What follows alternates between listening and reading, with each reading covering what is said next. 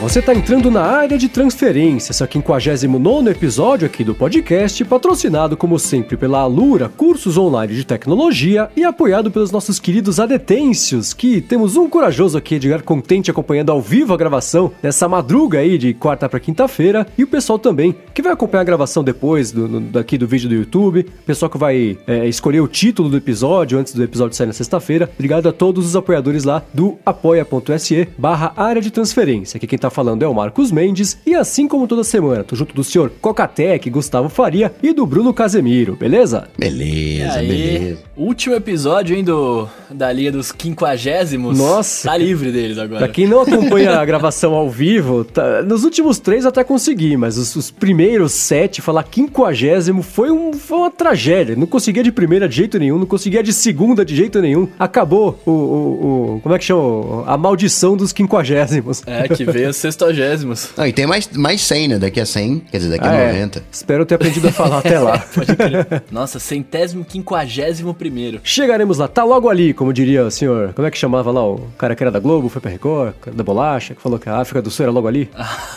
eu sei, mas eu não lembro o nome desse cara. Esqueci o nome dele. Follow-up que vem, alguém já vai falar pra gente. É, follow-up que vem entra no, no episódio. Mas em relação à semana passada, vamos começar com o follow-up do episódio, falando sobre o Amazon Go, né? A gente falou sobre aquela loja moderna da Amazon, que o pessoal pode entrar, pegar o que quiser e ir embora, e a loja reconhece sozinho que as pessoas compraram e cobra lá da conta do pessoal. E claro que a gente comentou sobre jeitos que e o pessoal comentando aqui ao vivo também falou sobre jeitos que talvez daria pra burlar ali, coloca um pezinho na prateleira, no- ao mesmo tempo que você tira o pacote de bolacha e tudo mais. E a Fernanda Pípolo mandou pra gente um, um follow-up, né? E ela falou aqui, ó, sobre o supermercado da Amazon no Brasil e a ideia de enganar a prateleira. Ah, confirma que a maldade está na cabeça dos brasileiros, não daria certo mesmo. Pois é, cara. É. o que eu falei lá, né?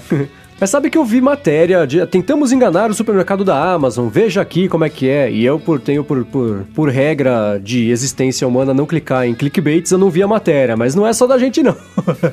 o pessoal já tentou lá também pra ver no que que dava. Isso aí é, curioso, né? É, tem esse lado de maldade, né? Mas também tem um lado da criatividade, né? O brasileiro, né, quando vai lá pra fora, o pessoal se impressiona com a criatividade do brasileiro. Primeiro porque, naturalmente, tem poucos recursos. E a galera lá fora tem bastante recurso, então isso, isso- já é um ponto. Mas tem mesmo essa coisa de, de, né, de, de criatividade, né? De, de você estar sempre ali trabalhando na, na- na- em cima da ideia. Bom, e seguindo, a gente seguiria com o follow-up falando sobre Black Mirror, né, do episódio passado que a gente comentou, mas o nosso querido adetêncio, claro, o Pires, deu uma sugestão da gente colocar a parte de Black Mirror, de, de follow-up também, lá no final, né, quando a gente terminar o episódio, tem a bonus track que a gente vai fazer hoje sobre o episódio 4, mas antes disso, vamos falar sobre o, o follow-up do 3, e faz sentido, né, pra não obrigar ninguém aqui a ficar pulando capítulo do episódio pra não pegar, não tomar nenhum spoiler sem, sem querer, né. Exato, exato. E seguindo aqui, ó, falando do Apoia-se, né? A gente brincou ali na- nas outras semanas, ficou chamando a galera nominalmente pra apoiar e tudo mais. Ah, o Fabian falou pra gente aqui, Fabian, Fabian, não sei pronunciar seu nome, meu querido. É, falou pra gente aqui, ó, seria bem difícil vocês me chamarem nominalmente pra colaborar, então eu já me adiantei. Boa, Com, muitíssimo obrigado. Muito obrigado, Fabian. Fabian, Fabian ou Fabian? Eu tô, eu tô curioso Se eu tivesse agora, dito, eu acho que em voz alta seria Fabian, mas ele pode mandar pra É. gente a, a pronúncia, a gente coloca de, de follow-up também. Mas não foi só ele, né, que, que apoiou. Bastante gente essa semana é, é, compareceu lá e É, deixou deu a gente um feliz, boost, né? Deu É. um boost, deu um boost. Sim, teve bastante gente. Teve, um, teve o Lucas Lab, né? Que falou finalmente apoiando o, o ADT. A Bruna Campos também. E a Bruna Campos cobrou do seu Casimiro a volta do Vamos nessa. Olha lá, olha lá. Calma, Bruninha, calma, Bruninha. Em 2018 já li no meu horóscopo, olha só, que é o ano de eu fazer projetos pros próximos 14 anos. Nossa, Então, tipo, esse ano vai sair coisa. tá boa. Mas enquanto isso, que tal Desde você 14 convidar... anos sai alguma coisa, né? Enquanto isso, que tal você convidar com Vamos Nessa alguém nominalmente aqui a apoiar o podcast? Vamos lá então, seu Davis. Vamos nessa? Apoiar aqui o área de transferência?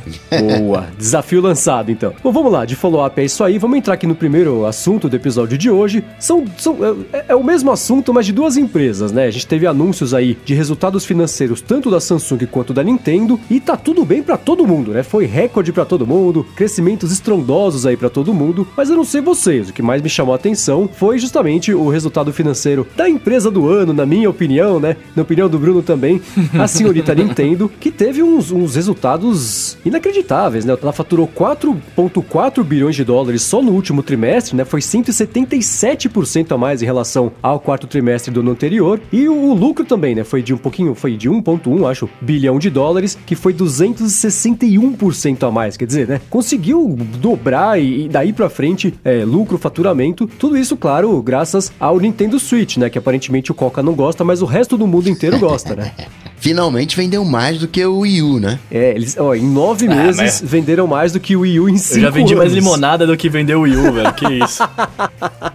Mas eu, eu vendo o resultado aqui, os números do Switch, principalmente, foi 14,86 milhões de unidades vendidas de hardware. Mas eu achei pouco, cara, pelo, pelo, pelo que falaram, né? Tipo, pelo estrondo que ele fez na, na mídia lá, eu achei 14 milhões, poucas unidades, cara. 15, vai, 15 milhões, poucas unidades. É, se você comparar com, com, tipo, o número de, sei lá. É, tudo bem que foi um ano, né? Mas se você comparar, tipo, com, com o Nintendo DS, por exemplo, né? O 3DS, ele vendeu muito mais. Tipo, vendeu 71 milhões, 72 milhões, né, cara? É porque o, que que acontece, né? Hoje a gente tá nessa era aí, Facebook, maior empresa de mídia que não produz conteúdo. Você tem, né, o, o, o Airbnb, maior rede hoteleira que não tem hotel, maior uh, uh, Uber, né? Maior empresa de táxi que não tem táxi. E tem também a Nintendo, que é a maior vendedora de console Wii U que não vende, né? Então tá, tá certo.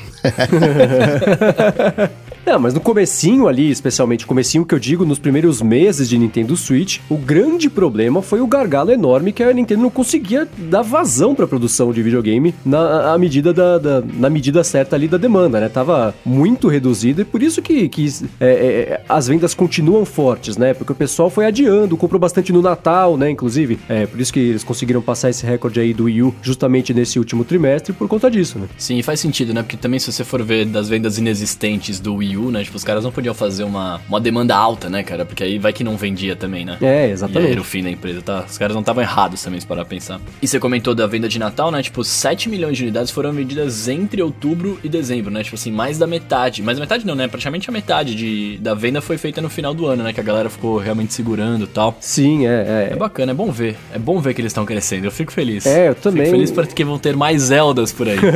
é isso, a gente comentou já algumas vezes. Eu, eu sempre tive videogames da Nintendo, tenho memórias muito bacanas de passar, ter passado a infância jogando com meu irmão. E foi, né, esses últimos anos não foram muito gentis pra Nintendo, né? Então o fato de ela ter, ter conseguido fazer esse golaço aí é, com o Nintendo Switch e ter tido esse ano incrível, né? Dos, é, só no último trimestre aí, quase 300% a mais de, de, de aumento de, de, de, lucro. Foi bem bacana de ver mesmo. Agora, eu tô curioso para saber como é que isso vai. Que a Nintendo anunciou lá o Nintendo Labo, né? Que são aquelas caixas de, de, papelão que você. Eu, eu, eu achei essa ideia muito bacana, tô louco que você faz um piano ele toca. É, é, é. Tem o que você monta, um, você faz um robô, você, você, vira um robô e você consegue fazer os movimentos, aí põe o, o, o videogame na cara ali pra ver. É muito legal. Eu não sei, é, é, eu fico curioso para saber às vezes, porque isso aí parece uma coisa assim, que vai apelar muito pra galera de, de, de, de Raspberry Pi, sabe? Os makers da vida aí. É, e mais acho que talvez o público infantil, porque tem essa pegada de montar um negócio. É, a criançada tem mais paciência e tempo, né, pra fazer isso. É, eu tô curioso para saber Essa as vendas. Essa é a primeira vez que a Nintendo faz, faz acessórios, tipo, pra rock band, essas coisas assim. Tinha acessório pra, pra Nintendo? Tinha. Não, a Nintendo sempre teve um monte de acessórios. É, eles faziam.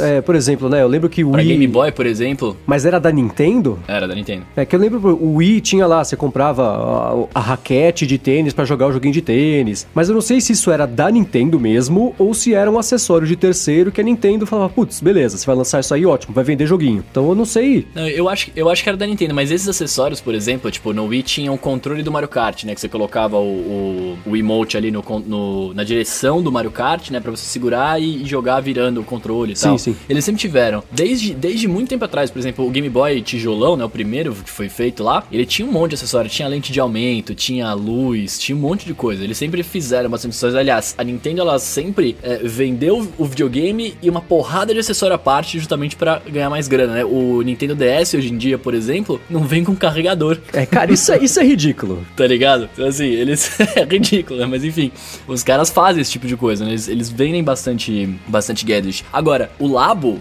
porque a Nintendo tem essa pegada mais voltada pro público infantil. Se você for ver até os próprios jogos deles, né? Tipo, são todos mais ligadões em criança e tal. É, agora, o Labo é muito louco porque eles acertaram com o Switch de fazer um, um, um hardware diferentão, né? Mescla entre mobile e, e, e TV e tudo mais. É... E, cara, eles estão, entre aspas, né? De novo, inovando no, no, num jeito de você usar o seu videogame, né? Tipo, o Wii, Wii U, por mais fracasso que seja e tal, é... eles foi uma, uma, um jeito de jogar, video, jogar videogame diferente que, tipo, as pessoas não estavam acostumadas. O Labo também é uma parada que, velho, eu, eu fiquei falando, eu falei, mano, eu quero comprar esta parada e fazer, tipo, todos os acessórios de papelão pra eu poder brincar ali, tá ligado? Porque, tipo, são muitas coisas muito loucas, saca? Sim, muito eu legal. vi que dá pra você fazer até drone. É bacana e não tem limite, né, cara? Eles conseguem criar um projeto e.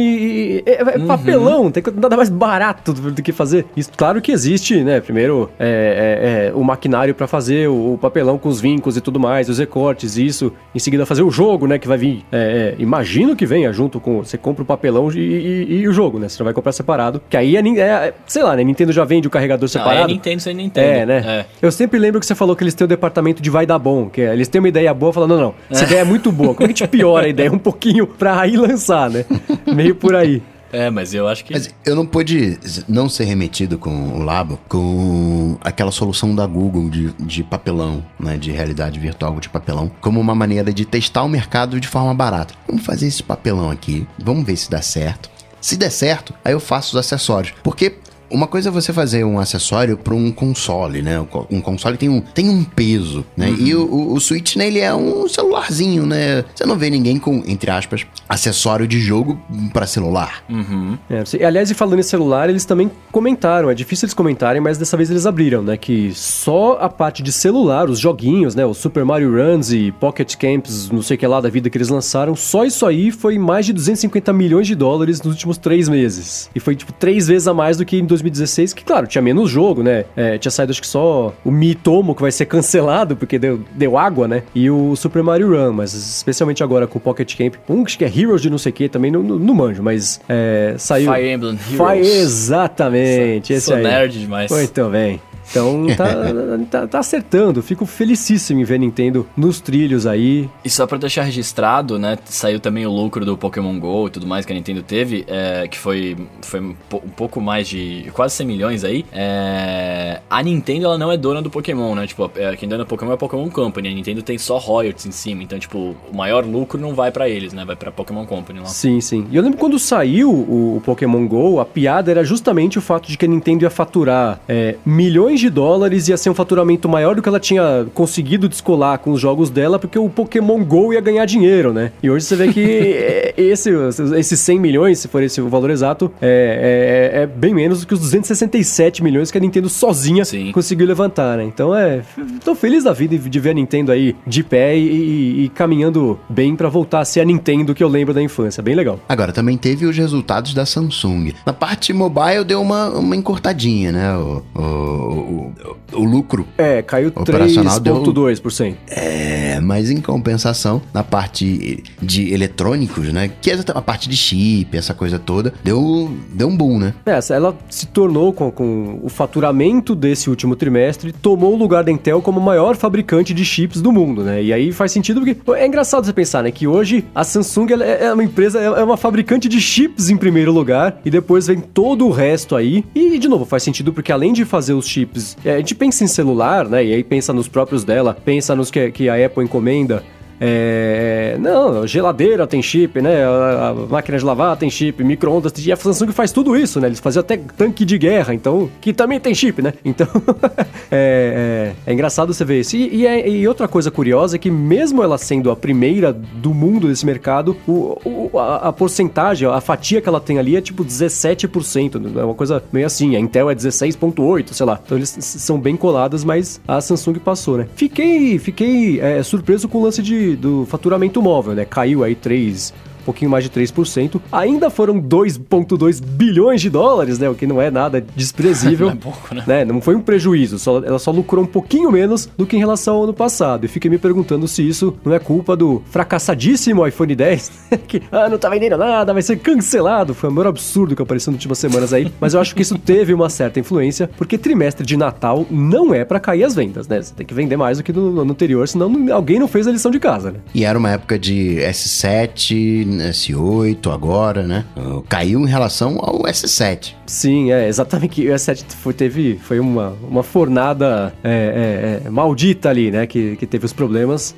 O, o, Note, mas mesmo assim, né? A gente, eu, vocês dois e todo mundo que tá ouvindo sabe, mas o grande público, que é quem compra celulares em massa, é, sabe que não sabia fazer essa, essa diferenciação. Mas ainda assim, enfim, né? É, eu fiquei surpreso porque, pelo menos para mim, o S8, o S8 Plus, Note 8 foram os melhores celulares que a Samsung lançou desde sempre, né? E, e eu acho super bonitos, já comentei aqui algumas vezes. É, me surpreendeu ter caído essa parte de celulares. Fico curioso para entender por quê. Acho que as análises de mercado aí vão dizer por quê nos próximos dias. Mas é bacana ver que a Samsung também, né? Só o, o, o lucro dela foi tipo 64% maior do que em 2016, 14 bilhões de dólares. Ela é outra empresa que, me, é, ao contrário da Nintendo, né, que tá, no, tá se recuperando aí, a Samsung não teve muito do que se recuperar, não sei, do lance do Galaxy Note Boom lá, mas mesmo assim ela é, conseguiu, né, dar uma passada grande aí, quase é, 65% é, a mais em relação ao ano anterior, faturamento bom. Agora, a Samsung não vai entrar no, no mercado de chip para mineração de criptomoeda, não? É, né, ela anunciou nos resultados financeiros, ela fez um teaser, né, foi, foi um, um jogo pro mercado ali, descarado, né, falou que é bacana, não me entendam mal, super legal que esteja fazendo isso. Isso, Kennedy, deixa eu explicar, ela falou que tá fazendo lá, é um processador que é, são chips ASIC, A-S-I-C, que são específicos para mineração de criptomoeda. Ela falou: ah, estamos fazendo isso, não vamos dar detalhes ainda, nenhum detalhe por enquanto, mas estamos fazendo. Falei: bom, você não dá essa informação sem detalhes se você não tá pelo menos torcendo para que só esta informação dê um boom nas suas ações, como aconteceu com a Kodak, com loja de hambúrguer começou a fazer criptomoeda, aumentou as ações, né? Falou de criptomoeda, as ações aumentam loucamente. Acho que a Samsung tinha essa esperança aí. Por outro lado, bem bacana que eles estejam fazendo isso aí, né? Já é a maior empresa de chips do mundo. Se conseguir emplacar uma fornada boa aí de chips específicos para fazer mineração de criptomoeda, aí ninguém segura mesmo, pelo menos, essa divisão aí da Samsung e 64%, né? Você fichinha perto do que deve rolar se ela emplacar mesmo ainda nesse ano esse processador aí só de criptomoeda. E aí haja anúncio, né, velho, pra, pra minerar criptomoeda também, vou te falar. Que pisada na bola do YouTube, hein? Do Google, né? É, do Google, né? Ainda bem que foi, foi pouco tempo que ficou no ar anúncio, né? Tipo, só recapitulando, teve, rolou, rolou essa semana, não lembro que dia que foi agora, mas uh, teve. Os, os, caras colocaram um anúncio lá no Google, no, no YouTube, e aí esse anúncio, tipo, ficava usando seu computador ali pra minerar a criptomoeda, que agora eu não lembro o nome qual que era. Monero. Monero, é. Eu ah, sei que eu errei, corrigiu, né, é, eu falei Minero é. e me disseram, não vou esquecer mais, é, é. Monero. É, é pisada na bola e, e, assim, né, foi o crime perfeito, né? Até comentei que o pessoal de mercado falou que as pessoas passam horas ali no YouTube, né? Nada melhor do que deixar o banner aberto ali minerando criptomoeda enquanto o cara vê vídeo de gatinho, né? O crime perfeito, né? Mas que pisada na bola. Espremer espinha, que eu tô ligado que ela gosta também. É engraçado como tudo sobre Bitcoin e congêneres tá, tá pegando todo mundo desprevenido para tudo, né? As leis não estão certas ainda, é, um monte de banner de esquema de pirâmide e, e uns investimentos que somem do nada, né? É uma afobação tão grande e todo mundo querendo tirar uma casquinha, né? Brinquei agora Kodak anunciando Verdade. criptomoeda, coisa mais absurda. Que por outro lado, bacana, não, né? Mas, Tem o lance não, dos fotógrafos. É, é, absurdo, mas qual é um. Por que, que a Kodak lançou uma criptomoeda? Pra, na verdade, ela lançou uma maneira de você registrar registrar suas fotos para tentar resolver o problema do direito autoral de fotos. Vai ter lá um blockchain para as fotos e a galera para usar as fotos acessar o blockchain vai ter, vai ser, vai receber essa moeda virtual. Então tem um o, o problema que a, que a Kodak quer resolver é interessante. Sim, né? é já joga que eu um digo de criptomoedas. absurdo de, de impensável, né? A Kodak é, é é, você sabe, né? Não tá muito bem nas pernas, faz, é, é, a Nintendo da fotografia, né? E, só que ela não tem o Switch ainda, né? E, conseguiu. É, e o absurdo ah, vai é que esse é o Switch da, da, da, da, Kodak. É, né? Que anunciou o lance da, das Kodak Coins aí e as ações explodiram, né? Maior recorde de, de, de, crescimento da história da Kodak foi com isso aí. Por isso que eu falei do lance desse absurdo. A ideia é ótima, né? Mas. mas, mas vou... Cara, seria ótimo, seria ótimo se rolasse uma criptomoeda da TechPix, velho. Essa eu, eu compraria. Da Kodak eu vou ter que deixar passar, mas a TechPix fica a dica aí. Espero que esse seja eleito o título do episódio. Muito bom. Mas enfim, é curioso ver, né? É, é, tanto o mercado sendo chacoalhado, todo mundo com a sede de aproveitar o lance das criptomoedas, o pessoal tá perdendo muito dinheiro, esquema de pirâmide tá parecendo adoidado aí, né? Rolou aquele caso em Brasília de uma moeda que eu não lembro, também nem precisa citar. Criptocoin. É essa aí. É, então é, é, é, é, todo mundo meio se ajeitando ainda e o YouTube deixou passar essa aí, né? Banner minerando criptomoeda na rede de anúncios do Google, que é maior que tem no mundo, tava lá escravizando o computador da galera para tirar uma graninha. Bom, uma outra notícia que chamou bastante atenção aí nessa semana foi a, um vazamento controlado da própria Apple. Só pode ter sido, né? Que tanto o site Axios, a, a Ina lá, quanto o Mark Gurman da Bloomberg publicaram ao mesmo tempo, no mesmo dia, que a Apple tinha. As fontes deles disseram que a Apple tinha decidido adiar diversos recursos do iOS 12 e da próxima versão também do macOS High Sierra para fazer desse ano o ano de estabilidade, né? O ano em que. Né, é que nem quando saiu lá o Snow Leopard, o, o grande recurso dele era sem recursos novos. A gente vai arrumar a casa, fazer o negócio ficar bonitinho, fazer o sistema rodar direitinho, que é o que o pessoal tava pedindo, né? Então, recursos, nem todos, alguns dos principais recursos que estavam sendo desenvolvidos ainda para o iOS 12 estão adiados pro, pro ano que vem, né? E eu queria saber o que vocês acharam disso, mas antes, claro, né? Vamos falar sobre a Alura Cursos Online de Tecnologia, que tá patrocinando mais esse episódio aqui do podcast. E como sempre também, ao invés da gente falar aqui da Alura, deixa o Paulo Silveira da própria Lura falar aqui da escola para vocês. Oi, Marcos, sou eu aqui de novo, Paulo Silveira da Lura Curso Online de Tecnologia. E eu queria lembrar que a gente não tem só curso de hacker, de design, de programação. A gente tem uns cursos de business muito legais para quem está nessas posições de liderança ou quer colocar uma coisa nova na empresa. Então, se você gosta de estudar agilidade, Lean, Scrum ou essas coisas da moda de Lean Startup, ou mesmo marketing digital ou SEO para você melhorar o seu posicionamento no ranking do Google, na Alura você também encontra esses cursos com o pessoal que conhece desses assuntos. Se você entrar lá na lura.com.br barra promoção barra área de transferência, além de tudo você leva 10% de desconto para casa. Um abraço para todos os ouvintes. Valeu, Alura. Valeu, Alura. Bom, e aí? Eu confesso que fiquei surpreso com essa notícia, né? A Apple ter adiado alguns recursos, inclusive na matéria falava que um dos recursos era uma home redesenhada, né? Que ia ser um impacto gigantesco mostrar ali no Keynote. Ficou pro ano que vem e teremos um ano de manutenção aí do iOS. E aí, vocês gostaram ou não gostaram dessa notícia? Teremos um High High Sierra no macOS. um Higher Sierra. High High. high. Even higher. Even Higher Sierra. Com, com uma, nev, uma nevinha na ponta, né? Da montanha assim, sei lá. É, cara, eu, eu acho que assim, eu acho que é bom e ruim ao mesmo tempo, né? Porque se você para pra pensar, é ruim porque, pô, ah, não vai ter recurso novo, né? Não sei o que e tal. Quer dizer, não, é vai, não vai ter recurso novo, é, vão ter menos recursos novos e tal. Mas por outro lado, obviamente é bom porque você vai focar em estabilidade, né? Tipo, querendo ou não, a gente sabe que o iOS 11 é muito bacana, muito legal, mas tem, tem alguns erros, né? Até marcaram a gente no, no, no Twitter lá, eu fui ver o videozinho que, que marcaram a gente. O cara mostra lá que o, iPhone 10 dele, não sei se o Coca chegou a testar. Se você faz um swipe duas vezes, né, de baixo para cima na tela rapidinho, o iPhone reinicia, saca? Então, tipo, quando você fala de, de, de, estabilidade é bom, cara. Pô, eu, eu queria. Tem, tem várias, vários aplicativos que, que às vezes eu tô usando que do nada ele, ele cracha, ou, ou já, já aconteceu de eu estar usando o Apple Music e o iPhone reiniciar, saca? Então, tipo, é, é verdade. Então, eu, eu, não, eu não acho que seja de todo ruim, né? Claro que a gente quer, a gente quer, né, ver aí inovações e tal. Mas por outro lado, se for ver o que a Apple tem feito também ultimamente, é anuncia um monte de coisa e demora para lançar, até porque não tá pronto, né, talvez. Então, sei lá, cara, eu eu, eu acho eu acho até mais positivo do que negativo, me arrisco a dizer. Então a Apple tá com um problema de gerenciamento de pessoas, de gerenciar o desenvolvimento. Ela já não consegue fornecer hardware, agora também não consegue fornecer software. É, agora é questionável, né? Porque já tem alguns anos aí que esse tipo de discussão acontece, é, iOS após iOS. E é, é o é, quem, quem acompanha aqui o podcast, quem me conhece, sabe que eu fiquei muito feliz com essa notícia, porque isso era tudo que eu queria, né? Eu venho falando que não tem que ter trocentos recursos novos todos os anos. Se alguma coisa fizer falta, né? Se tiver uma ideia bacana, óbvio, implementa. Mas é, nem tem tanta novidade assim para colocar todos os anos. E especialmente no iOS 11, o que aconteceu foi, foi bem problemático, né? Betas é, é, que, que,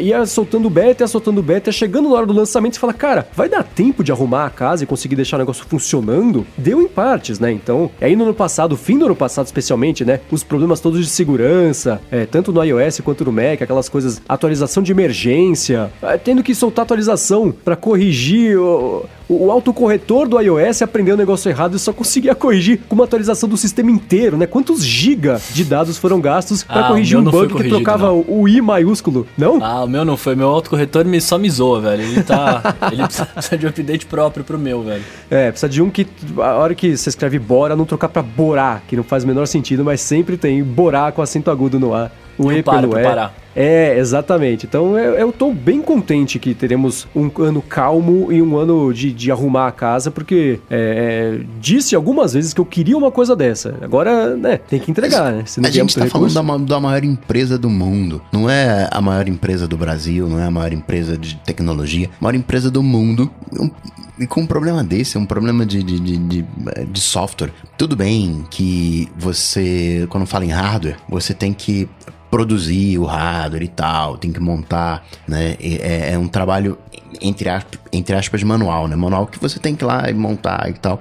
Agora, software não. Software você faz um e ele se multiplica, né? É, Você não tem problema de escala com o software. Obviamente que você tem diversos sistemas, milhares e mi- milhares e milhares e milhares e milhares de milhões de pessoas testando. Aí, e aí, óbvio, né? Aumenta a, a quantidade. Não necessariamente de erros. Eu não acredito que sejam erros. Eu acredito que ah, é mais pessoa tentando achar e vai acabar né, descobrindo. Ah, Não sei, isso, isso me incomoda um pouco. Né? Eu vejo mais como uma falha do que, do que qualquer outra coisa. É, a analogia, né, que já existe faz um tempo, é que é como se a Apple estivesse. é, é, achasse que fosse aceitável lançar um iPhone sem alguns parafusos e daqui a alguns meses chega o parafuso você instala sozinho em casa, né? E não é só porque é software que dá pra fazer atualizações grandes de, de, de recurso. Não de recurso, mas de que, que tá faltando pedaço, né? E aí você atualizar depois. Então é, é meio por aí. Então é, é, de novo, tô feliz em ver esse, esse adiamento. E espero, por exemplo, né, ver algumas novidades pontuais, porque é, é- é claro que isso é uma evolução natural de qualquer sistema. Tem coisa que eles disseram que vai rolar, vai ter no Keynote, vai ter recurso novo, mas não vai ser aquele, aquele montão de recurso novo. Talvez só ali um, quem sabe, um, um, um workflow nativo direto, hein, senhor Bruno Casemiro?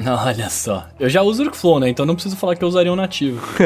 e falando em Workflow nativo, né? Agora, pra, pra quem temia, quando a gente conversou há bastante tempo atrás, né? Será que a Apple vai matar o Workflow? Não vai, não sei o que e tal. É, tem na App Store lá, eles, tão, tem, eles puseram um link lá de aulas de Workflow, né? Ensinando a fazer umas coisas e tal. Bacana isso, né? É, uma então, prova de é. que talvez matar eles não vão, né? Não, é, e teve atualização e colocaram, é bacana, né? Dentro da App Store, um passo a passo de como montar Isso um é workflow. Quem imaginaria um negócio desse há um ano, né? Isso é super Eu bacana. Muito bacana, muito bacana. Agora, além do iOS, também o, o macOS vai ter alguns recursos. Vai ser a mesma coisa, ano de manutenção. É, claro, né? Tudo isso é rumor, não tem nada confirmado. Mas eu acho que, é, é, pelo jeito que a notícia foi dada, foi a Apple já preparando o terreno e preparando expectativas aí do mercado para esse ano. O pessoal não achar aí, ou em cima da hora descobrir que aí vai falar, ah, iOS veio sem nada. E daí fala, não, não é por aí, né? É que agora funciona. esse é o recurso, né? Agora, né? Por outro lado, isso eu comentei rapidinho no Loop está Matinal. certo. É, o recurso que dá pra usar. Se ela for, realmente for fazer isso, tem que soltar um sistema muito estável e muito bom e bem à prova de balas, né? Porque se vai trocar as, as novidades pela estabilidade, então lança um negócio estável, né? Porque senão, ficar no meio do caminho entre as duas coisas, te- terá sido um ano perdido e não um ano investido aí em segurança. É, eu, eu, eu acho, eu acho, baseado no meu achismo, que não vai ser, tipo, um iOS sem zero novidades, tá ligado? Tipo, alguma Não, coisa não é eles vão apresentar iOS lá. 11S, né? É, 11S, saca? Não vai ser um 11S. Mas vai ser, tipo, alguma coisa vai ter lá, mas obviamente que vai ser muito menos do que, tipo, todo ano tem um monte de coisa da hora tal. Sei lá. É, é por aí. Eu vejo hoje o iOS e o, o mercado móvel, o Android é, é um. tá numa- num nível de maturidade que não precisa reinventar a roda todo ano. Cada vez que você mexe, você bagunça e estraga um monte de coisa. Então, calma, né? Não, é, não, não será um tempo perdido, não será, né? Não vai deixar nada inutilizável, não. Vai tornar, vai tornar utilizável, que é, é, é bacana. Tá, então quer fazer as coisas bacaninhas, né? Direitinho. E o HomePod? É bacaninha em quê?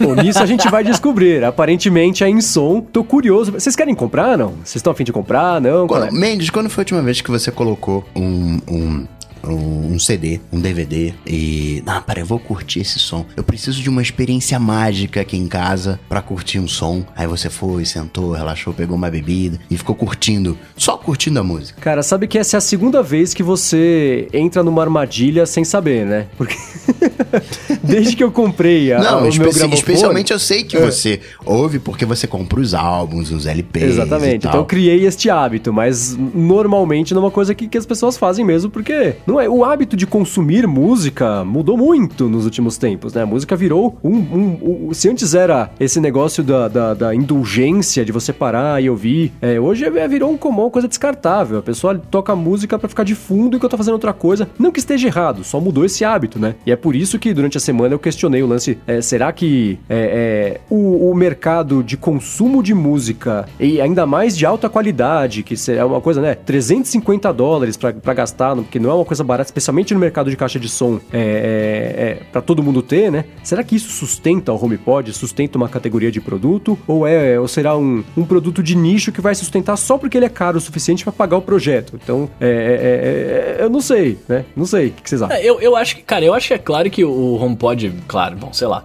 na minha humilde opinião, eu acho claro que o HomePod ele é um produto de nicho sim, tá ligado? Tipo, porque é, é- é só, só pelo preço, tá ligado? Eu que gosto de música, que toco, etc, etc, é, não compraria, tipo, o, o HomePod pelo preço que ele tem, saca? Tipo, pra ter um, um ótimo som de qualidade. Eu, mas é isso, de novo, sou eu, né? Eu me contento ali com a minha caixinha de som que eu tenho aqui em casa, eu me contento com, com o meu AirPod ou com o fone melhor que eu tinha da Bose lá, enfim. É, eu não preciso gastar toda essa grana pra ter um, um aparelho de som, tipo, na minha casa. Eu tenho umas soluções que me atendem mais barato, saca? Talvez o cara que goste muito do som, talvez ele, ele vá ter, né? Porque, por exemplo, eu não sei quem de vocês comentou durante a semana aí, mas é, a galera tava falando que o som é bom, maravilhoso, etc, mas sentiu falta de recursos que o Google Home oferece, por exemplo, né? É, que a Siri não, não tá disposta a oferecer, diga- digamos assim, né? Disposta ela tá, só incapaz de fazer isso. né?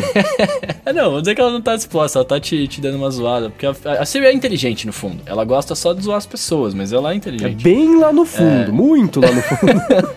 Então, assim, eu acho, eu acho, cara, que ele fica, ele fica como nicho mesmo.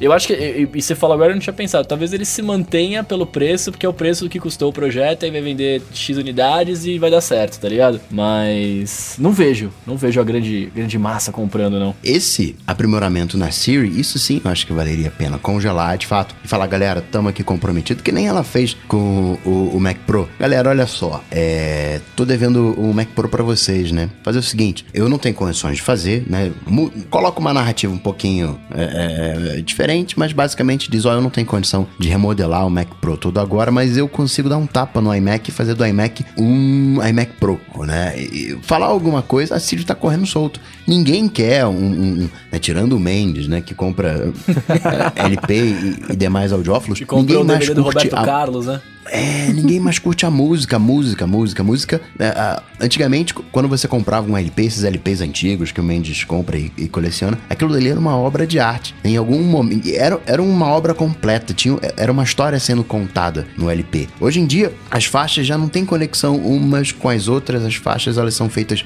para explorar, né? A, o- a parte comercial estão ali para vender, uma já não tem mais conexão com a outra. Acertou, né, há 15 anos, 17 anos atrás, o Jobs. Não, tá bom, você quer comprar só essa faixa, compra só essa faixa, porque o álbum agora não é mais álbum, não tem mais essa unicidade, né? Então, acho que sabe, é, a música hoje tá aí pra acompanhar. Aí vem a, a Apple, ah, não, vou te dar uma experiência musical estranho. É, esse lance da experiência musical, e isso eu comentei no Twitter, pessoal, é, é, foi uma coisa que repercutiu bastante, o pessoal conversou bastante comigo a respeito disso, é o seguinte, na minha opinião, a Apple, o foco que a Apple tá dando em música e a campanha de os, os comerciais, é engraçado, o comercial, vocês viram aqueles que vai distorcendo a palavra HomePod? É, é, quem mexe em After Effects sabe que quando você vai testar um preset de, de animação de texto, é exatamente aquilo, é um texto branco aplicado no fundo preto e o, e o preset sendo animado ali. Então parece quando eu comecei a ver, falei, ué, é isso mesmo? Mas pra mim, esse foco total e 100% em música, e a experiência é música, não sei lá, a Siri é só um detalhe, mas ela não é só um detalhe porque a Apple é, é, é, escolheu, é porque a Apple não tem alternativa, porque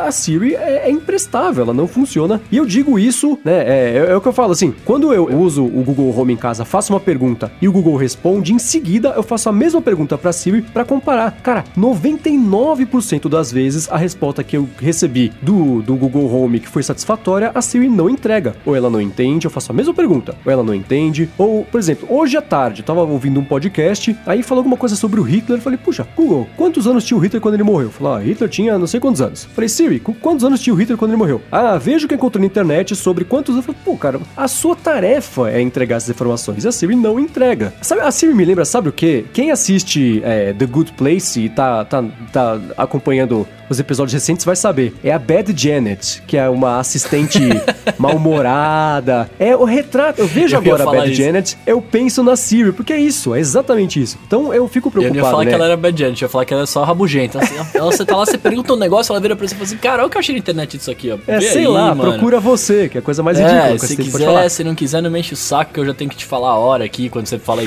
Siri. Pô, não me enche. Então, então é assim. E o HomePod, né, tem um lance de que você só consegue interagir por voz, né? Tudo bem que entender comandos é uma coisa, entregar informações é outra. Mas pra mim é por isso. A Siri não consegue ser uma plataforma sozinha e a Apple ficou sem alternativa se não vender o HomePod como uma experiência única e incrível de música de alta qualidade.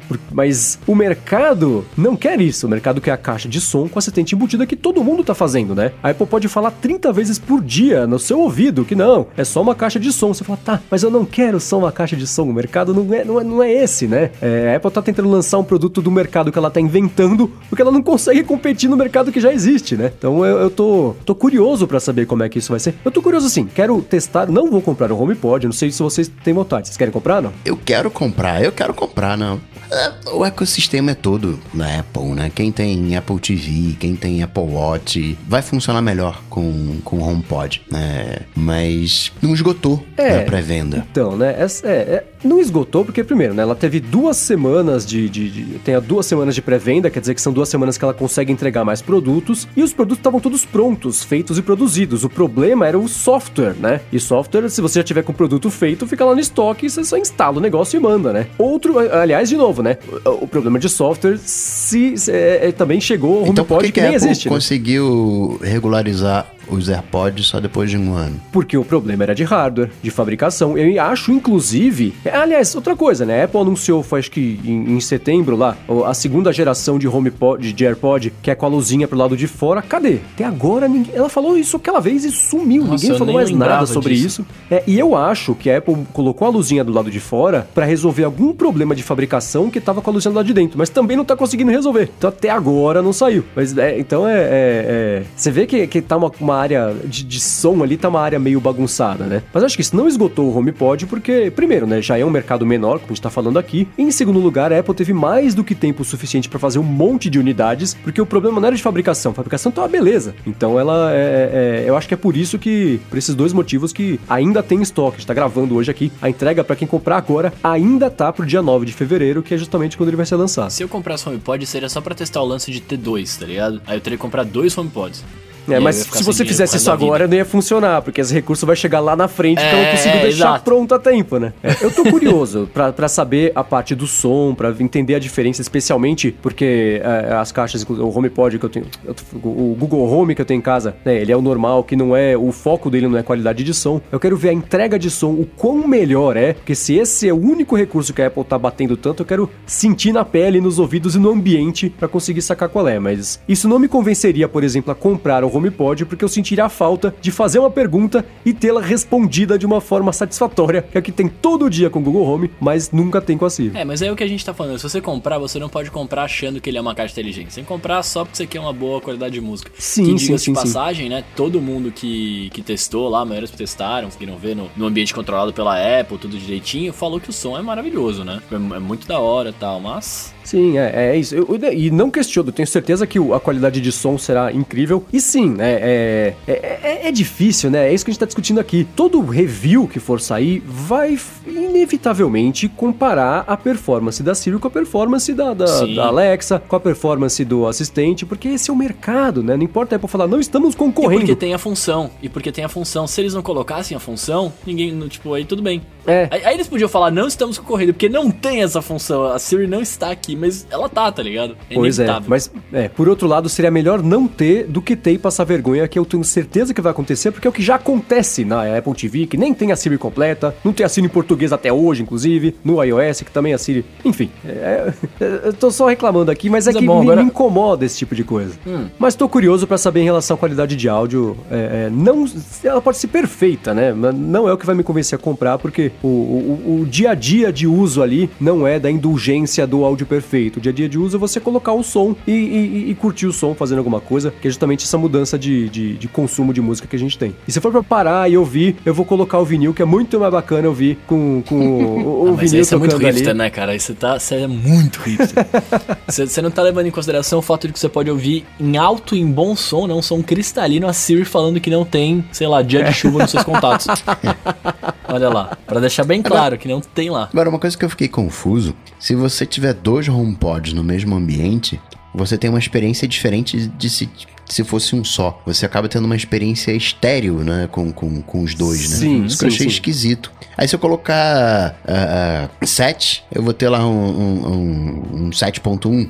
Um 7.1 não, mas eles todos vão dividir a entrega do som pra... Pre... É, é, é, é, meio romântico falar isso, mas para preencher o ambiente da melhor forma possível. Então, é, é minimizar eco, é, é, entregar o som de um jeito uniforme. Quanto mais caixas você tiver, mais uniforme e, e e melhor vai ser o som que ele modula lá de acordo com a sala. Em teoria, né? Vamos ver se vai ser assim mesmo. Mas é, é, modula o som de acordo com a sala. Então é isso, não vai ser um 7.1, não vai ter um, um HomePod que vai fazer só o, o papel de subwoofer, sabe? Mas é, quanto mais você tiver, melhor a qualidade, até certo ponto também, né? Que o próprio ouvido humano é, não consegue captar depois de um, de um nível ali de, de, de, fidelidade. Eu acho que é isso aí. Então o Coca vai comprar o HomePod, eu e o Bruno vamos lá pro Rio para poder testar e ver como é que é. Ah, eu vou. Mas enquanto isso não acontece, vamos pro Alô ADT, que é a parte que você que está escutando aqui o episódio consegue perguntar pra gente alguma coisa, se tem alguma dúvida, quer saber a sua opinião sobre alguma coisa, manda no Twitter a pergunta com a hashtag AloADT, que ela cai na planilha gigante de perguntas que a gente tem aqui e a gente pinça algumas para responder ao final de cada episódio. E foi isso exatamente que o Elia de Ferreira fez. Nosso amigo tava sumido, Elia de Ferreira tá aí de volta. E ele perguntou o seguinte: será que, por exemplo, a Apple comprou a Beats, né? Aí tem lá Beats by Dre, aí ele quer saber assim, se a Apple comprasse, por exemplo, a, a, a Disney né, e fosse colocar um serviço de streaming no ar, seria um, um, Disney Disney by Apple, por exemplo? Ou vocês acham que não? Ia ser uma coisa diferente? Ou ia acabar com a Disney e ser só uma coisa da Apple? Como é que você acha que ela integraria esse tipo de coisa? Disney é uma marca muito forte, né? A Apple não compraria e apagaria do nada. Mas, né, se fosse uma marquinha menor. Mas. É, acho que é mais uma parceria do que uma compra, né? Disney tá, tá muito grande já. Sim, é isso foi, não, é, não tem nem rumor de que a Apple vai comprar a Disney, nada assim. Foi só um exemplo que ele deu. Se comprasse uma Netflix, por exemplo, seria uma Netflix by Apple? Acho que essa é mais ou menos a dúvida dele. E acho que isso aí depende da importância da marca, né? Por isso que até hoje a Beats ainda é Beats, não é Apple Headphones que você é, compra, né? E falando de Disney, Disney vai ser Disney para sempre. Nunca vai ser tipo Apple Disney World, tá ligado? Tipo é. World of Apple Disney, sei lá. Maçã com orelhinhas. Mano, é, o máximo, mano, o máximo se seria tipo é, Wall Steve Studios, sei lá, tipo, juntando Steve Jobs com o Walt Disney, tá ligado? Mas, mano, não, jamais. É, é, meio a Pixar, né? É, é, pode crer, pode crer. Bom, seguindo aqui, ó, falando sobre Twitter, o Anthony Sedowski, ó, será que eu falei correto? Sedowski? Acho que é Sedkowski. É, Sedkowski, Sedkowski, não falei correto então. O Anthony Sedkowski tá perguntando, e eu acredito que seja pra vocês, mas até pro Mendes, qual aplicativo do Twitter é, vocês usam para bloquear palavras? Acho que a gente nunca falou isso, né? não, quem, não, na verdade, é, na verdade o que, o que a gente falou, que, que o Mendes falou que ele bloqueia uma porrada de palavra aí para não ser incomodado pelas pessoas. é, o, o, o, app do Twitter hoje tem isso, mas eu uso o Tweetbot que tem um controle bem bacana de, de palavra. Ele falou pra esse BBB tá complicado, eu nem sabia que tinha começado o BBB justamente porque eu, eu bloqueio e, e não, não, não, tenho nem contato, então o Tweetbot consegue fazer do jeito bacana. Eu li o BBB e achei que era um aplicativo, pra ter uma noção de como é a minha vida no meio de... E você não, não trabalha com TV, né? Não, achei não. Eu não. Já o Eric Manzato, ele quer assinar o One Password, também é uma outra coisa que a gente nunca falou, e usar com a esposa.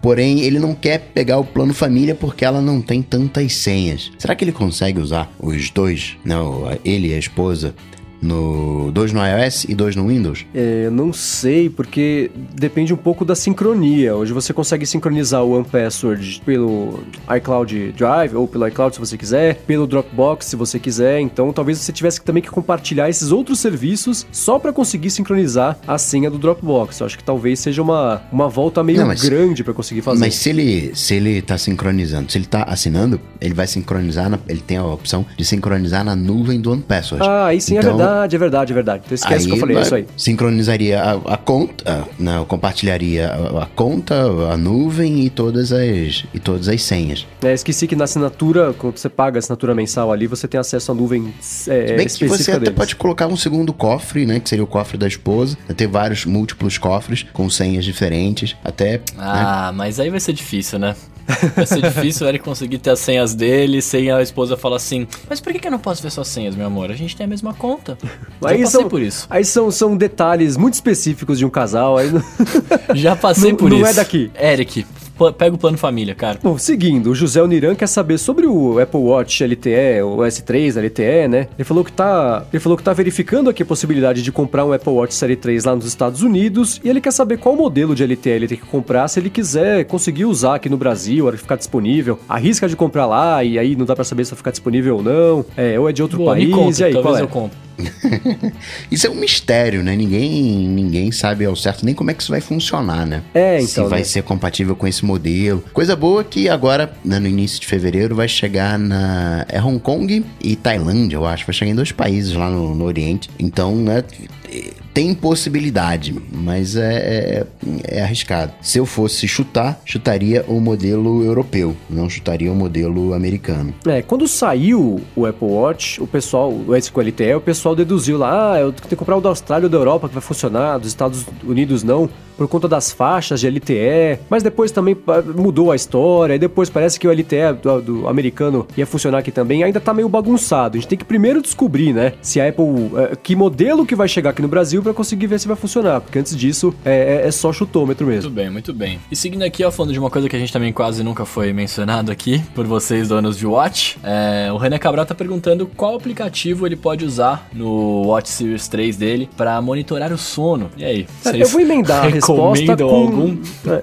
Eu vou emendar a resposta com um follow-up, porque eu testei o aplicativo que o Coca recomendou na semana passada. Aliás, é engraçado, o pessoal pede recomendação. O pessoal chega à hora de transferência, claro que não ouviu desde o primeiro episódio, mas é, é, algumas, alguns assuntos se repetem, as dúvidas se repetem. E uma delas justamente de aplicativo de sono, né? É, e semana passada, eu acho na retrasada, o Coca falou sobre o Pillow e eu testei, cara, eu detestei. Eu achei horrível ter que ligar o aplicativo. É, é burocrático. É, é, é eu- burocrático. eu tô acostumado com o auto sleep, então já anota aí a, a dica, que faz tudo sozinho e, e funciona. E a hora que você acostuma com isso, não dá mais pra ficar voltando no aplicativo. Estou dormindo, acordei, aí, sabe, é, é- é burocrático, perfeita a palavra. O lance do Pillow é que você tem que ficar imputando tudo que você tá fazendo, é isso?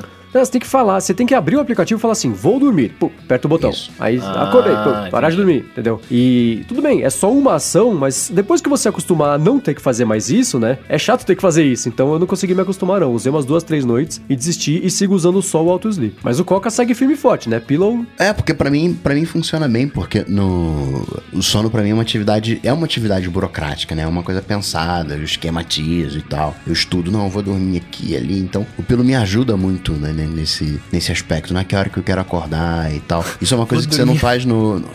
Mas vou é, dormir pô, aqui, vou dormir ali, você fala, não, acho que agora eu vou naquele restaurante ali, eu vou, enquanto espero chegar a comida, eu vou tirar Nessa um cochilo. cadeira, naquele sofá.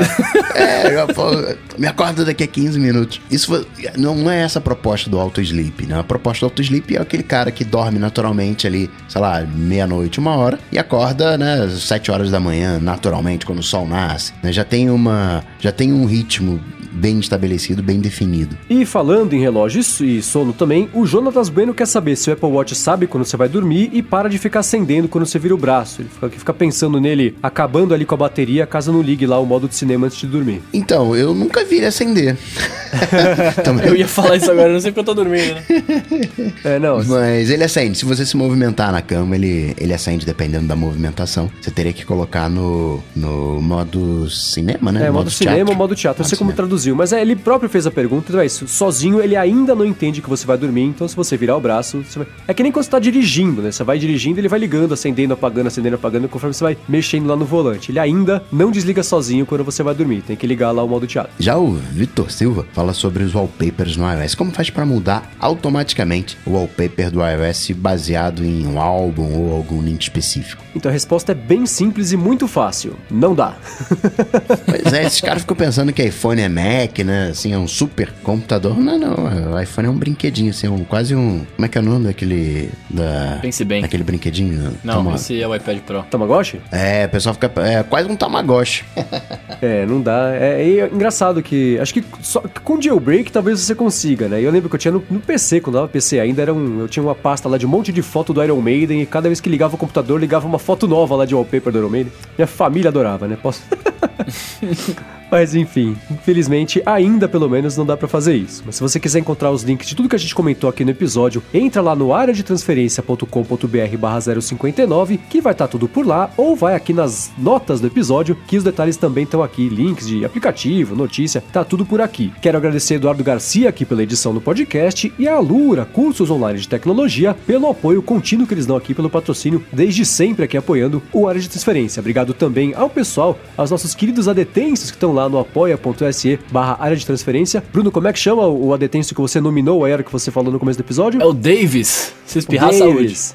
Davis, então, tá aí o convite feito pra você. Se quiser apoiar, fique à vontade, ficaremos felizes com isso. E é isso aí, Coque e Bruno, valeu, como sempre, aqui por estarem por aqui. Sempre um prazer, uma honra. Semana que vem tem também, né? Ainda não é carnaval. Cara, eu não faço ideia, não sei nem quando é o BBB, vou saber quando é o carnaval. São coisas que não faço ideia. Estão todos bloqueados no, no- no Twitter. Mas vai estar aqui semana que vem, como sempre, vai ter episódio. Mesmo no carnaval? Estaremos, estaremos. Então fechou. Então, pra me achar, você sabe, só bater Coca-Tech lá no Google que a gente troca uma bola. É isso aí, eu sou arroba Bruno underline Casemiro no Twitter e no Instagram mais próximo de você. E não vai embora porque ainda tem Black Mirror agora. Pois é, mas antes de falar de Black Mirror, vou me despedir dizendo que eu sou Marcos Mendes, MVC Mendes no Twitter, represento o Loop Matinal de segunda a sexta. E é isso aí, tudo dito e posto, a gente volta na semana que vem, exceto pra quem vai escutar agora o bonus track, falando do quarto episódio da temporada nova de Black Mirror. Mas é isso aí, tudo dito e posto, a gente volta mais ou menos na semana que vem. Valeu! Valeu, tchau, tchau.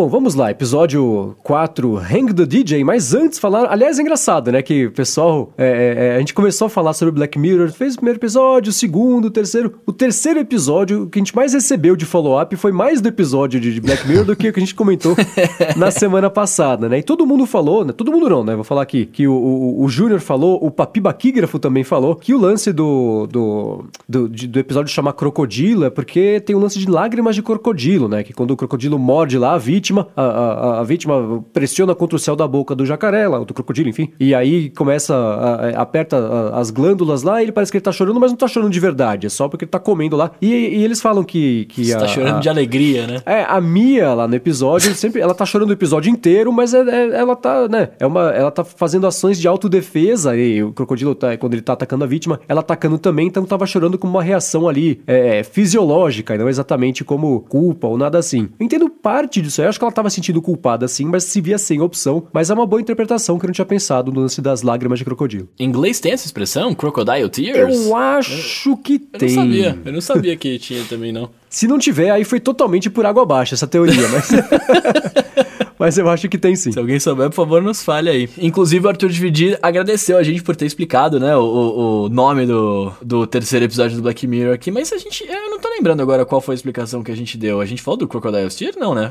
Não, disso não. Então, né, a explicação é, ainda se mantém. Não sei se explicamos ou não no episódio passado que tem essa teoria agora, mas é que o lance, primeiro, né, do crocodilo ter uma memória olfativa muito Ah, é, forte, pode tem o crer, lance pode lá. crer, pode crer, em segundo, lembrei. dele tá sempre calmo e, e aí é, tá ameaçado, e aí ele é um assassino implacável. Justo, justo. E ele falou também, por favor, pra gente continuar fazendo bonus tracks de séries e filmes depois aí que acabar Área com aí, Black tá. Mirror, porque ele falou que essa área de entretenimento é, tá tão boa quanto a área de transferência. obrigado. O plano é esse, vamos ver se a gente continua, mas a, a ideia é essa mesmo. Inclusive, não sei se acabando a temporada agora de Black Mirror, essa quarta, a gente faz a partir do primeiro episódio, ou talvez faz o Electric Sheep lá, então não sei, tá, tá nos planos, a gente vai ver o que vai fazer ainda. Já o Du Renzet tá falando sobre o atuário. Ele diz que é um profissional da área de seguro, especialista em matemática financeira, responsável pela análise estatística de uma companhia de seguro. Provavelmente a pessoa que procurou a Mia no episódio é uma sindicante que é responsável pela apuração dos fatos, né, dos sinistros. Boa, valeu, Du. Fico, estava na dúvida, você esclareceu. Valeu. Bom, dito isso, vamos lá. Episódio 4. Episódio 4 é ótimo. Episódio. Quarto episódio, ou episódio 4, né? quarto. É, Hang the DJ, que lá no finalzinho a gente descobre que é uma referência à, à música Panic lá do, dos Smiths. Mas antes de falar do final, falar do começo, né? E antes de falar do começo, mais uma vez, a trilha desse episódio é muito boa. Eu gostei muito da trilha. Eu fui atrás do Sigur Ross com Alex Somers. Eles lançaram, inclusive, um, um. Não sei se alguns singles ou um álbum inteiro só da trilha do episódio e vale a pena escutar porque é bem bacana. Mas o episódio já começa, né? Você vê que tá no futuro porque tem uma Siri que funciona, né? Mas, mas esse episódio é de DJ, né? Por isso que a trilha é bacana, né? Ah, então tá. Mas eu procurei também sobre a música Hang the DJ. É o seguinte, ela, ela foi composta como uma espécie de protesto contra um DJ específico que o... o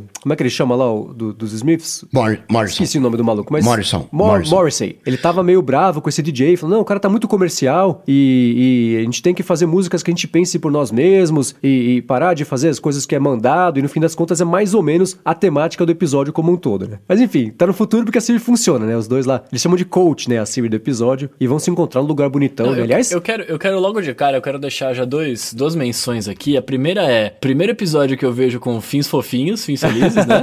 eu, inclusive, tá assistindo o episódio eu já tava triste porque eu falei, putz, mano, os caras estão, os caras se amam ali. Cadê tal, o momento Black Mirror do episódio, né? É, já vai, já vai, vai zoar os caras aqui. E, e a segunda menção é alô Tinder, cadê essa funcionalidade no meu aplicativo aqui, velho? Cadê esse, esse match programado aqui que eu tô esperando faz tempo, mano? Que, oh, eu, eu, eu, fiquei muito. Eu, eu falei, velho, eu quero viver nessa, nessa realidade aí. Quero viver nesse mundo. Os caras não É. fazem nada, velho. Os caras só pegam o bagulho, "Ô, opa, tem um encontro aqui, põe no braço aqui e vai. Mano. E ainda tem, e tem data de velho. Você fala assim, não, puta, vou ficar com essa pessoa aqui. Ah, um ano. Não, tá bom, beleza. Vamos lá. Ou, ou 10 horas. Cara, eu quero, eu quero essa função. Siri, de- é, Tinder 10 horas. Só isso que eu quero na minha vida.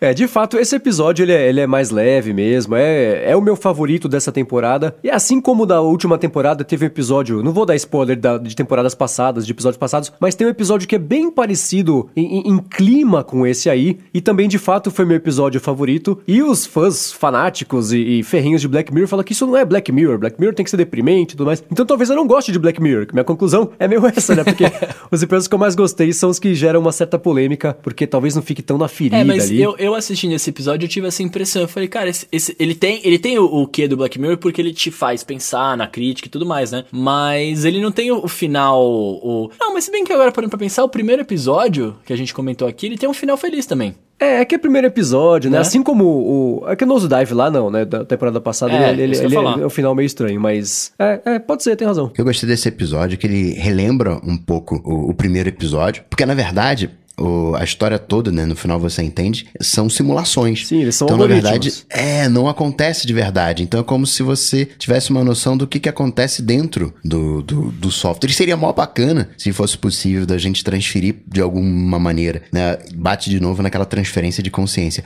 Transferir a nossa consciência para dentro do, do, do software. O software fica lá né, cruzando as informações. Não, fica um ano ali, fica três anos ali, um, um dia aqui. Vai cruzando, vai batendo até achar o relacionamento perfeito. Porque a gente não vai conseguir se relacionar o ideal, talvez, né? Pra gente ter certeza de que tá com a melhor pessoa, né? A alma gêmea seria se relacionar com todo mundo, né? Ah, não, aqui tá.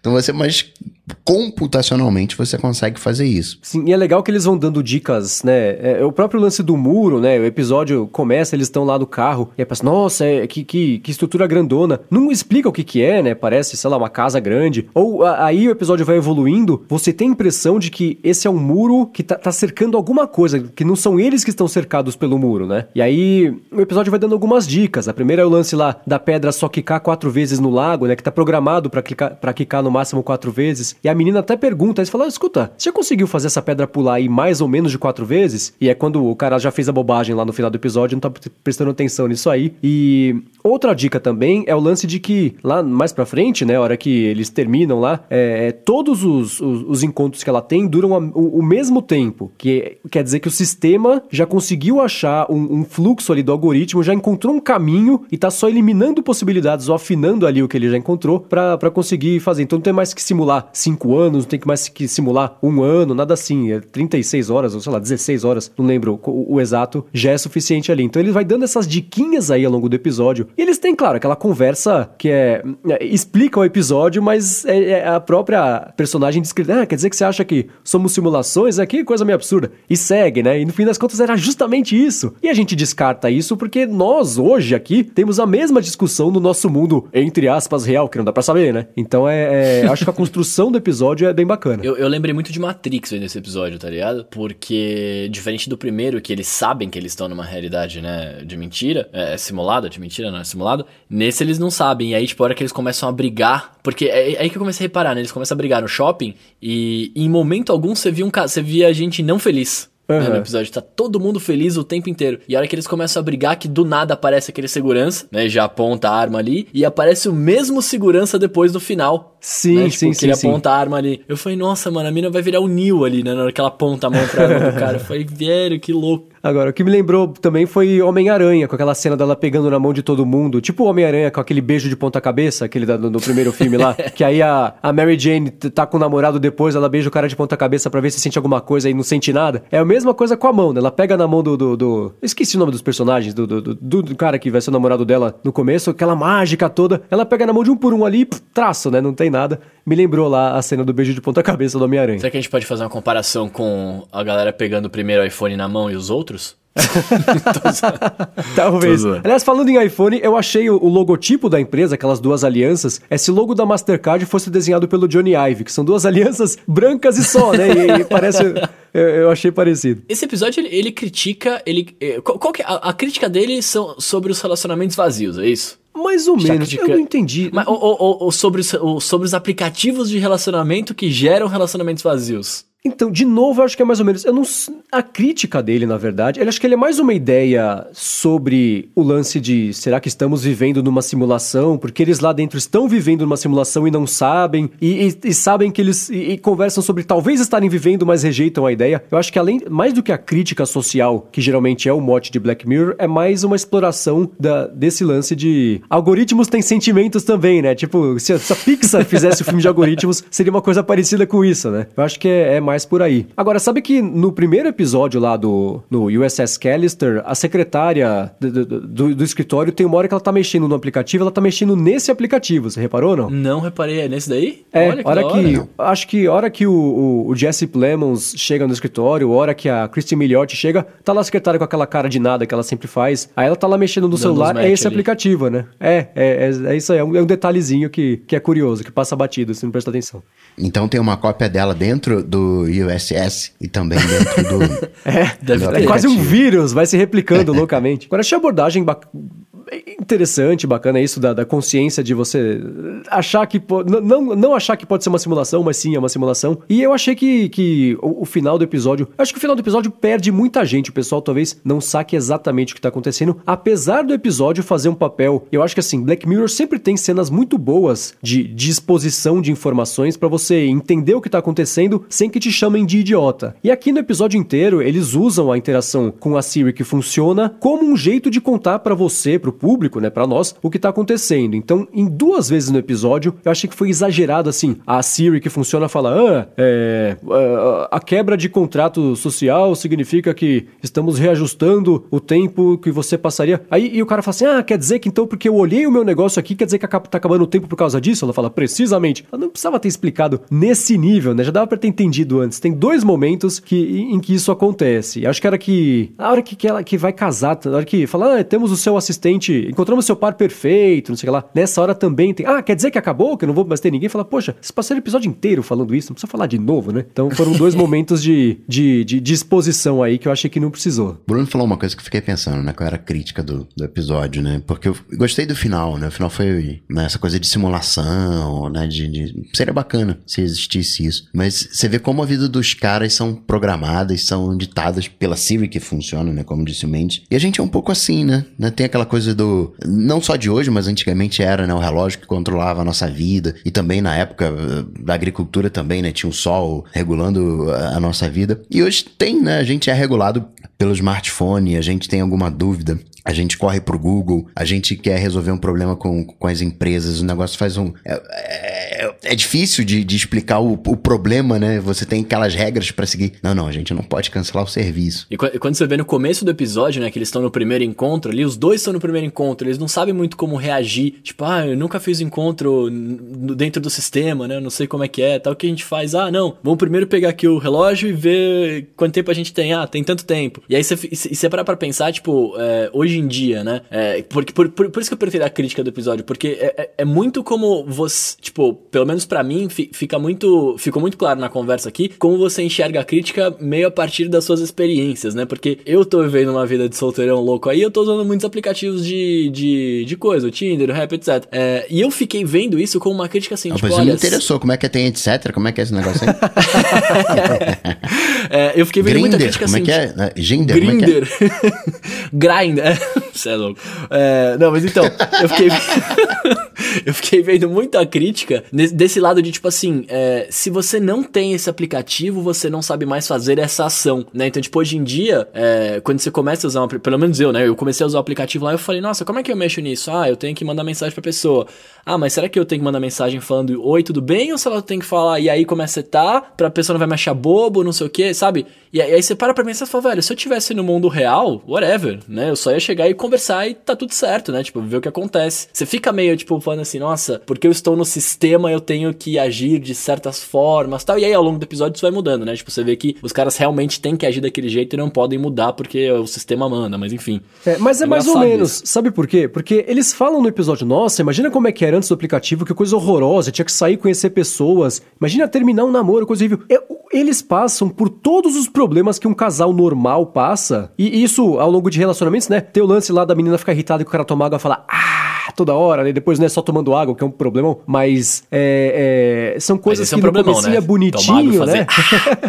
É que isso aí é uma brincadeira, tem um episódio de Seinfeld que tem isso aí também. Acho que do, do Kirby Enthusiasm também tem. Mas enfim, é, são as coisinhas pequenininhas que no começo é bonitinho e aí depois vai irritando, irritando e vira um problema. Me lembrou também aquele filme 500 Dias com Ela, eu acho em português, 500 Days of Summer, com aquele Joseph Gordon-Levitt, que é a mesma coisa, né? Uma hora ele fala, no começo do filme ele fala, ah, eu gosto do jeito que o dente dela é meio torto, gosto jeito que ela faz isso, não sei o que lá. E aí no final do episódio, não, aquele dente torto horroroso, ela não para de fazer não sei o que, sabe? O que era bonitinho no começo vira um problema depois. Então assim, os problemas de relacionamento acontecem igualzinho, né? E, e com a diferença de que lá é, é, o que te falou, de ser o algoritmo e tudo mais. Só que passa batido porque no, no coisa eles têm uma data de. Eles sabem que vai acabar, né? Que é sim, diferentemente. É, daqui... mas, mas, mesmo assim eles não estão imunes a isso, né? Assim é, como eles sim, falam, sim, ah, sim. É, as pessoas antes tinham que sair feito animais, né? Pra conseguir é, tá com alguém, né? E, e, a briga toda, e ah, tem briga igual, né? Não é o algoritmo que vai resolver isso aí. Nem sendo o algoritmo, você tá livre da, das chateações do relacionamento. Isso achei que é um, é um ponto certeiro e bacana que eles fizeram. Sim. Agora, uma outra coisa que é, é que é engraçado, né? Você vai vendo histórias, você, você vai sempre lembrando de, de, outras coisas que você viu. O episódio inteiro me lembra muito aquele filme The Game, que é do, do, do David Fincher, que, que vocês já viram esse filme, não? É um filme... Não clássico. Hum, é muito bacana. Ele tem o, o, o, Sean Penn e tem o Michael Douglas. É aniversário do Michael Douglas, ele é um bilionário. E o Sean Penn, que é, um, é o, perdi, o irmão perdidão lá da vida, ele fala assim: Ah, eu vou te dar um presente. Você é um cara que tem tudo, eu vou te dar um presente, que é um negócio chamado O Jogo. E aí você vai jogar. E aí e eu não vou A premissa do filme é essa, pelos cinco minutos do filme é esse. E, e, o filme vai desenrolando de um jeito que me lembrou muito aqui esse episódio, por conta dessa, dessa dinâmica e de você não saber o que, que é a realidade, o que, que não é. Esse é um filme bem bacana. Quem gostou desse episódio, ou quem gosta de Black Mirror, no fim das contas, acho que vai gostar desse filme, vale ver, porque The Game é um, é um bom.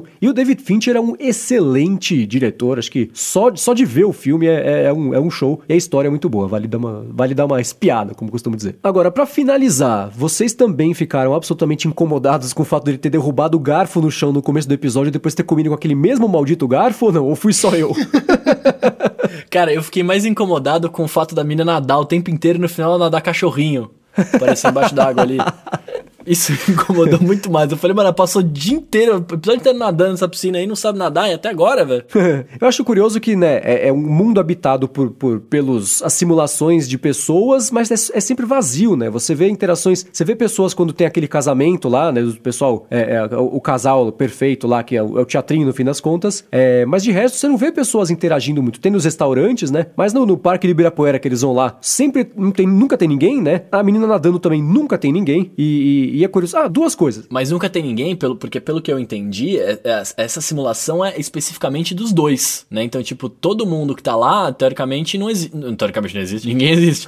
mas todo mundo que tá lá, tipo, tá programado só pra, pra existir enquanto os dois estão presentes. É aquela velha história, né? Que todo mundo fala, ah, se caiu uma árvore na floresta, caiu mesmo tal. Ah, entendi, é, pode ser. É então, verdade. por isso, que, por isso que as pessoas não existem. Tanto que quando eles começam a brigar e ela começa a falar, não, vamos fugir do muro, não sei o que, todo mundo do restaurante para de falar e começa a olhar para eles. Uhum. E uma coisa que eu percebi ao longo de todo o episódio, vocês sacaram o lance do uso da cor azul, não? Não, tem bastante azul. É, tem no, bastante azul, no né? começo do episódio, você tem o cenário com ele tá inteiro azul e com ela não. Aí chega no restaurante, ele está usando azul. Daquele momento em diante, o azul começa a fazer mais parte da vida dela. Ele para de usar o azul, ele volta depois quando ela volta também. Mas o azul vai meio espalhando e permeando ali pelo episódio, que é que nem qualquer pessoa que teve um relacionamento sabe que depois de um tempão você ainda escuta uma música, você vê alguma coisa, você lembra. Então o azul é esse é esse lembrete constante ali desse relacionamento dos dois que foi, mas não foi, tava para acontecer, não tava. E, e, é engraçado você ver ele é, é, é, é infectando ali o ambiente ambiente de azul dela e ela mantendo isso. Depois você vê as cenas com ela, ela sempre tá usando uma roupa azul, o ambiente tá azulado. E aí troca, a hora que eles terminam, né? Que ele tá lá jogando squash com aquele ambiente bem vermelho, aquela coisa assim. E vermelho é a roupa que ela tá usando lá no final do episódio, quando eles vão fugir. Então são detalhezinhos aí que quando você assiste prestando esse tipo de atenção, é bacana sacar esse, esse tipo de dica que eles vão dando pra ir navegando aí pelo episódio. Não tinha reparado nisso, que da hora. É bacana sacar. É coisas assim, né? Você só consegue perceber se você já viu o episódio e ver de novo, como foi esse caso, né? Eu vi primeiro com o cérebro e os olhos só de espectador e dessa vez analisando para poder comentar aqui, a gente vê de, de um jeito diferente, né? Que da hora.